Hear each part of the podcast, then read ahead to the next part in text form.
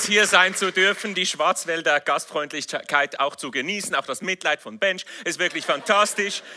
Ich habe gerade vorher gepostet, hey, Netzwerk 43 ist für mich Home away from home. Ah, ich liebe es hier zu sein. Ihr seid, eine, ihr seid großartige Menschen, ihr seid eine großartige Church und ich liebe es hier zu sein.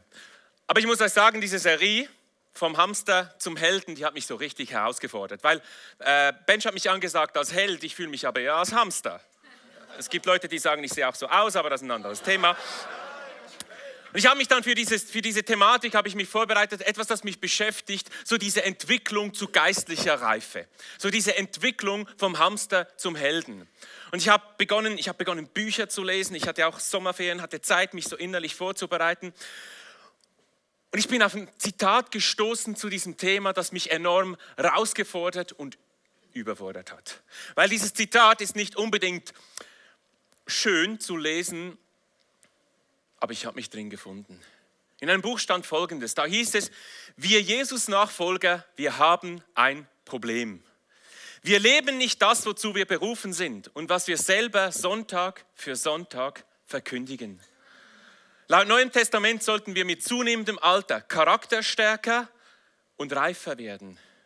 In unseren Kirchen und Gemeinden sollte es also geradezu wimmeln von veränderten, freudigen, lebendigen und liebevollen Menschen. Doch das ist nicht der Fall. Und ich habe gemerkt, das geht nicht an die Kirche, sondern das geht an mich als Teil von der Kirche. Ich bin irgendwie, ich habe mir dann überlegt, ich bin schon über 30 Jahre mit Jesus unterwegs und dieses veränderte, freudige, lebendige, liebevolle, das muss ich manchmal recht suchen in meinem Leben und merke, hey, wo ist das? So lange mit Jesus unterwegs und noch so stark Hamster und so wenig hält.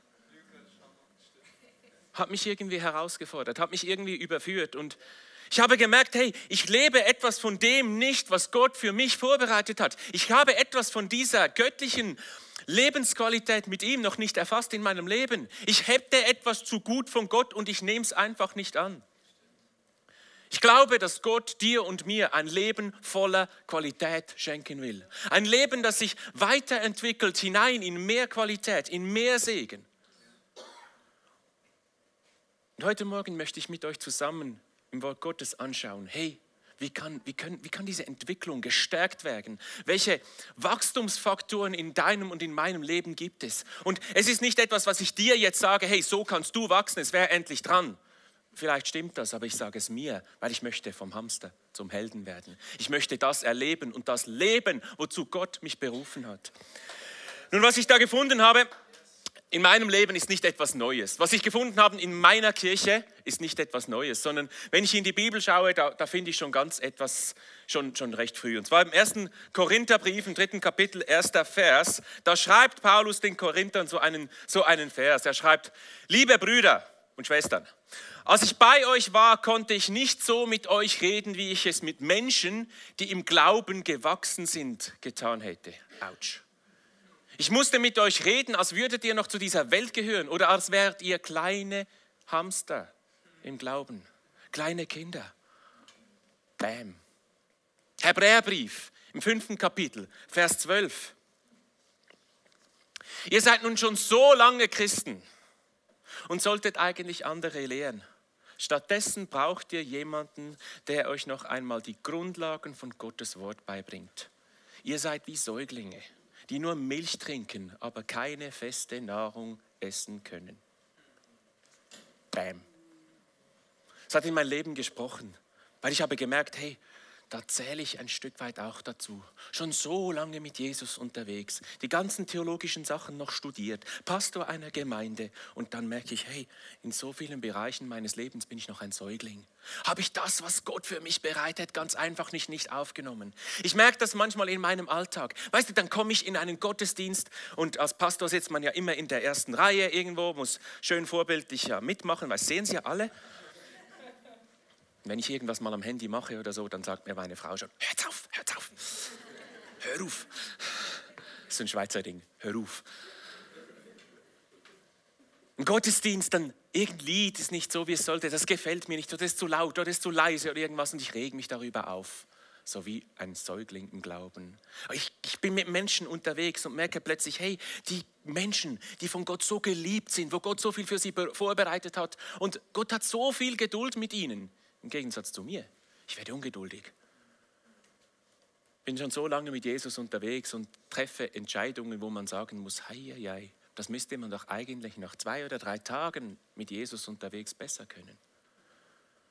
Vielleicht bist du auch, vielleicht bist du neu hier in der Kirche und du sagst, hey, irgendetwas von dem habe ich auch schon erlebt. Auf der einen Seite ist, merke ich etwas von dem, was die Bibel sagt, an der Liebe zueinander werden die Menschen erkennen, dass ihr meine Jünger seid. Und du bist hier und du erlebst etwas von dieser Liebe, aber vielleicht nicht nur.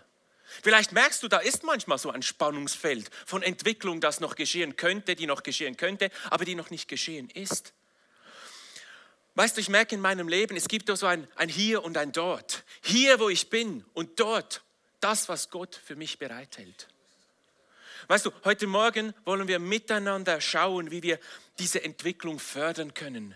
Wie wir uns in, meinem Le in unserem Leben, wie wir uns verhalten können, dass Gott den Weg gehen kann in unserem Leben, den er will. Denn Gott hat etwas für dich vorbereitet. Gott hat ein Leben in Qualität für dich bereit. Wenn wir das wollen, müssen wir zuerst verstehen, wie diese Entwicklung überhaupt geschieht, wie das passiert. Weil in der Entwicklung mit Jesus gibt es zwei verschiedene Arten, wie Dinge sich entwickeln. Es gibt Dinge, die geschehen sofort, wenn wir eine Entscheidung für Jesus treffen. Die Dinge, wenn du Jesus in dein Leben einlädst, und das ist die beste Entscheidung deines Lebens, die du treffen kannst, die geschehen dann in einem Moment. Zum Beispiel in dem Moment, wo du Jesus in dein Leben einlädst, wirst du zu einem Kind Gottes. In einem Moment, er nimmt dich auf in seine Familie, du gehörst zu ihm, er sagt, ich passe auf dich auf, wie man auf den eigenen Augapfel auf, aufpasst. Johannes 1,12 sagt es so, allen, die ihn aufnahmen und ihm Glauben schenkten, verlieh Gott das Recht, Gottes Kinder zu werden. In einem Moment, im Sofort, im Moment der Entscheidung für Jesus geschieht das. Noch mehr, in einem Moment wird dir alle deine Schuld vergeben. Die Bibel sagt, du bist vor Gott, du bist gerecht gemacht. Gott macht dich gerecht vor ihm. Römer 5.1 heißt es, nachdem wir nun aufgrund des Glaubens die Entscheidung für Jesus, das Vertrauen auf Jesus zu setzen, dieser eine Moment, aufgrund des Glaubens für gerecht erklärt worden sind, haben wir Frieden mit Gott durch unseren Herrn Jesus Christus. Einer meiner Lieblingsverse. In einem Moment in einem Moment bekommst du das Geschenk ewigen Lebens. In einem Moment sagt Gott, hey, der Gott, denn Gott hat der Welt seine Liebe dadurch gezeigt, dass er seinen einzigen Sohn für sie hergab, damit alle, damit jeder, der an ihn glaubt, das ewige Leben hat und nicht verloren geht. In einem Moment darfst du wissen, hey, mit dem Tod ist es nicht fertig. Sofort in einem Moment. In einem Moment, wenn du eine Entscheidung für Jesus triffst, beginnt Gott in dir zu leben durch seinen Heiligen Geist. In einem Moment. 1. Korinther 6 lesen wir davon, habt ihr vergessen, dass euer Körper ein Tempel des Heiligen Geistes ist? Habt ihr es vergessen? Es ist ja logisch, dass es so ist. Habt ihr es vergessen? Weil es ist in einem Moment. Und all diese Dinge, die geschehen momentan. Und es ist wichtig zu wissen für unsere Entwicklung, wir dürfen daraus nicht einen Prozess machen. Wir müssen uns diese Dinge nicht irgendwie dann kontinuierlich erarbeiten. Du bist nicht heute ein Kind Gottes und wenn du dich gut verhältst, morgen ein bisschen mehr. Sondern bist, es kommt in einem Moment. Wichtig ist, dass wir diese Entscheidung einmal treffen. Vielleicht bist du heute hier und hast diese Entscheidung für Jesus in deinem Leben noch nie bewusst getroffen. Hey, heute ist dein Tag. Heute ist dein Tag. Verlass diesen Gottesdienst nicht, ohne dass du dieses Geschenk von Jesus annimmst, ohne dass du ihn einlädst in dein Leben. Heute ist dein Tag. Aber es gibt auch eine zweite Art und Weise, wie Dinge, wie Entwicklung geschieht im Leben eines Christen. In diesem Moment der Entscheidung für Jesus beginnt gleichzeitig auch ein Prozess zu laufen, ein Prozess der Veränderung, ein Prozess, wo wir Jesus ähnlicher werden wo wir lernen, in diesem neuen Leben, das wir geschenkt bekommen haben, uns zurechtzufinden. Man kann sich das vielleicht so vorstellen, wie wenn du, stell dir vor, du wohnst in einer kleinen Wohnung. So eine richtig kleine Studentenbude vielleicht irgendwie. Es ist klein, es ist eng, die Wege sind kurz, das ist der Vorteil, oder?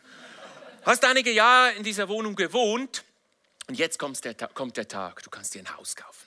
So ein richtig schönes, großes, gutes, tolles Haus. Du ziehst um an einem Tag, der Tag ist anstrengend, all deine Möbel aus deiner Studentenbude 17 Stockwerke runterzutragen und dann in deinem großen Haus zu verteilen. Am Abend gehst du ganz müde, ganz müde gehst du ins Bett, fällst in einen tiefen Schlaf, doch mitten in der Nacht musst du aufstehen. Es ist ganz dunkel und du musst zur Toilette. Weißt du, was passiert? Du stehst auf und weil du dich gewohnt bist, den alten Weg zu gehen, stehst, gehst du aus deinem Bett und läufst mit hoher Überzeugung gegen eine Wand. Chancen sind, die Chancen dafür sind recht hoch, weil du hast dich noch nicht daran gewöhnt, an deinem neuen Ort wirklich zu leben, so dass es dort passt. Und du funktionierst immer noch wie früher. Die Veränderung muss noch kommen. Und genauso ist das Gleiche in unserem, in unserem äh, Leben mit Jesus. Paulus beschreibt diesen Prozess im zweiten Korintherbrief. Hier sagt er, der Herr verändert uns durch seinen Geist, damit wir ihm immer ähnlicher werden und immer mehr Anteil an seiner Herrlichkeit haben. Gott hat Qualität für dich im Leben mit ihm vorbereitet. Aber dafür braucht es diese Entwicklung, diese, dieses Entwickeln geistlicher Reife. Die Bibel braucht, braucht hier das Wort oder die Theologen brauchen das Fachwort der Heiligung. Und weißt du, Heiligung, das, das ist so, ich erzähle heute alle schwierigen Zeiten aus meinem Leben. Das ist so etwas, da war ich so immer lange so unmotiviert dafür. Heiligung, das tönt so, oh, ein bisschen weniger Sünden, sündigen, das ist anstrengend. Ein bisschen konformer, konformer, na, Hochdeutsch ist schwierig für mich. Christ zu sein.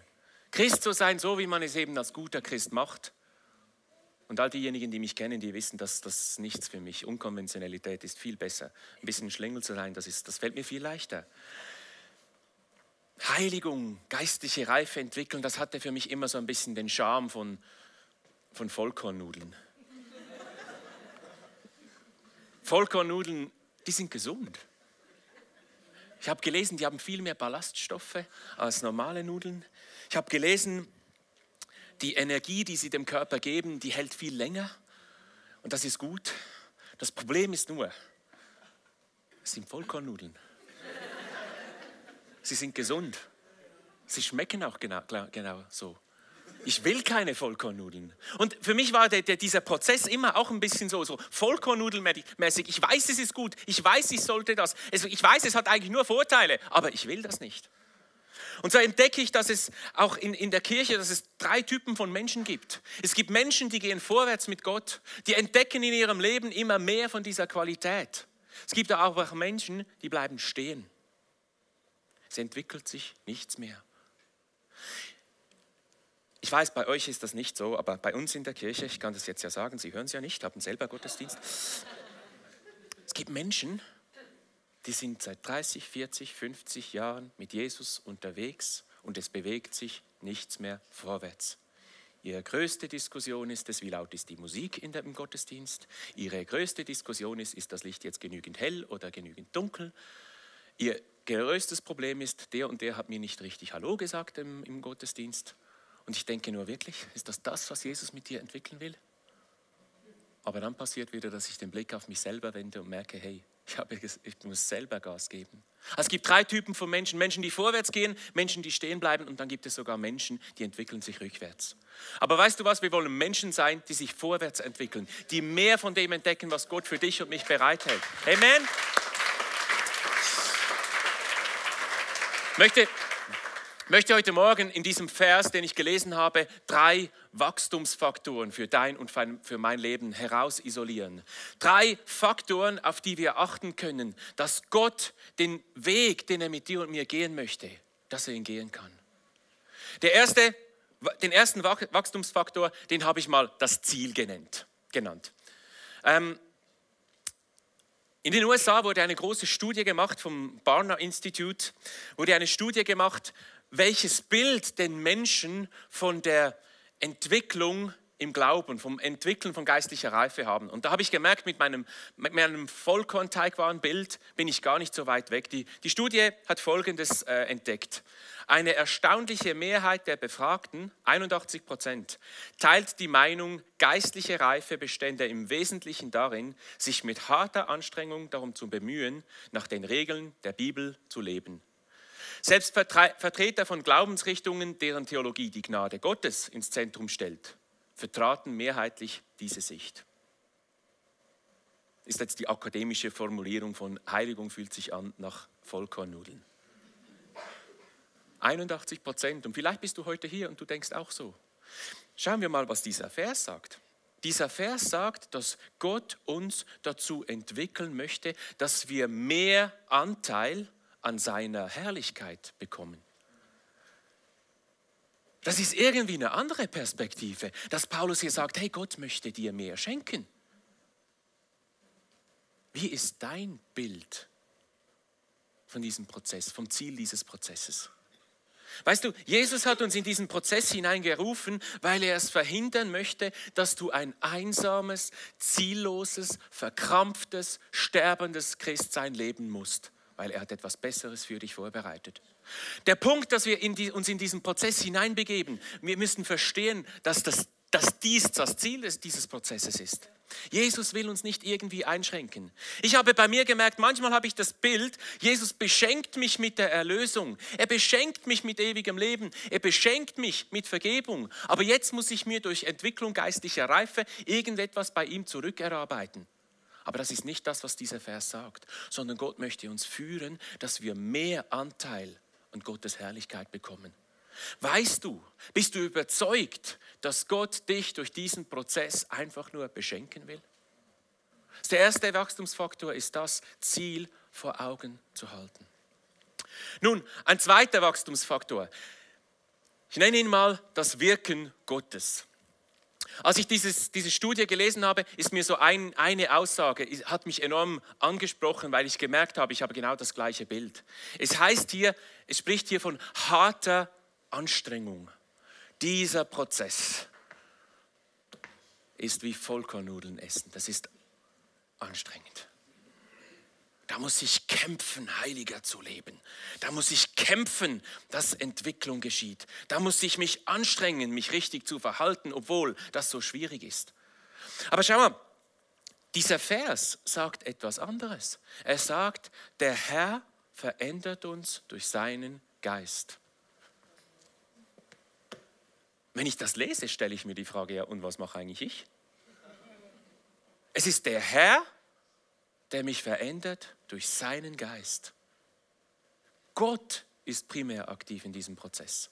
Weißt du was, das ist eine, äh, eine riesen Denkensveränderung. Wenn wir diesen Prozess gehen wollen, oder müssten wir vielleicht eher sagen, wenn wir in diesem Prozess mitgehen wollen, müssen wir verstehen, es ist Gott, der einen Weg mit uns gehen nicht wir, die einen Weg gehen und Gott hilft uns dabei. Das ist ein Riesenunterschied. Wenn du dir Veränderung, wenn du dir mehr vom Anteil am Reich Gottes, an, an, dieser, an dieser Dimension Gottes wünschst, bist es nicht du, der diesen Weg geht und dann darfst du noch Gott bitten, dass er dir vielleicht durch seinen Geist noch hilft dabei. Nein, dieser Vers sagt etwas anderes. Er sagt, Gott geht durch seinen Geist einen Prozess mit dir. Und jetzt wäre es noch gut, wenn du mitmachst. Weißt du, man könnte von dieser Aussage jetzt zu falschen Schlussfolgerungen kommen. Heißt das, wir sind total passiv? Heißt das, sind ja, Herr, wenn du willst, dann mach mal. Ich glaube, das wäre den Vers falsch verstanden. Das wäre, das wäre überbetont, wenn wir die Bibel anschauen. Wir haben einen Anteil. Gott macht, aber Gott zwingt uns nie. Gott zwingt dich zu gar nichts. Gott ist ein, der Heilige Geist ist ein Gentleman. Er führt dich, er leitet dich, er macht es, aber du musst mitmachen. Du musst bereit sein. Unsere Aufgabe ist, offen zu sein, dem Heiligen Geist, der in uns lebt, Raum zu geben für das, was er tun möchte.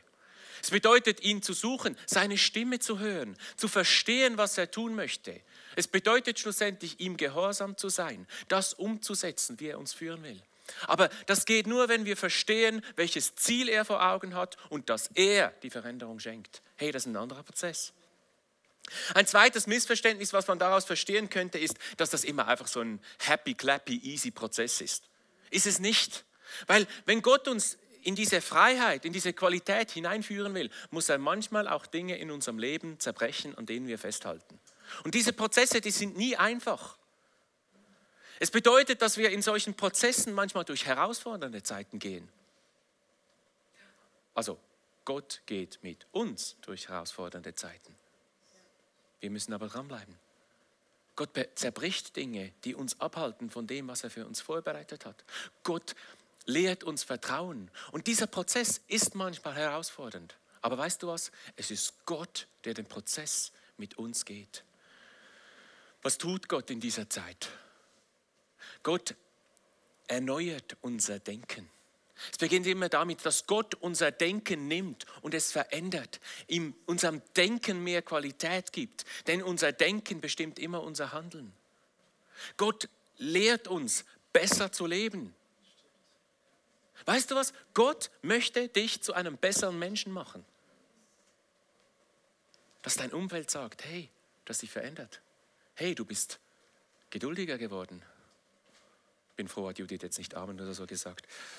Du bist geduldiger geworden, du bist großzügiger geworden, du bist positiver geworden, du bist ein besserer Mensch geworden. Das ist das, was Gott tun möchte, weil wir Anteil bekommen an seiner Herrlichkeit.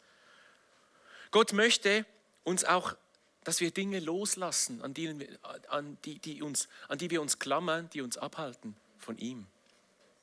Und neben der Frage zum ersten Wachstumsfaktor, ob du weißt, wie, dieses, wie wunderbar dieses Ziel ist, möchte ich dir eine zweite Frage stellen. Weißt du tief, dass Gott mit dir einen Weg geht und nicht du mit Gott? Es gibt in diesem, in diesem Vers finden wir einen dritten, einen dritten Wachstumsfaktor für diesen Prozess. Der dritte Wachstumsfaktor, ich habe ihn mal den Prozess genannt. Es ist nicht so, dass wir einmal am Punkt sagen, sind, wo wir sagen können, jetzt habe ich es geschafft. Das sitzt, cool, ich habe die Entwicklung gemacht, schön, jetzt sind wir fertig damit. Sondern der Vers sagt, dass wir ihm immer ähnlicher werden.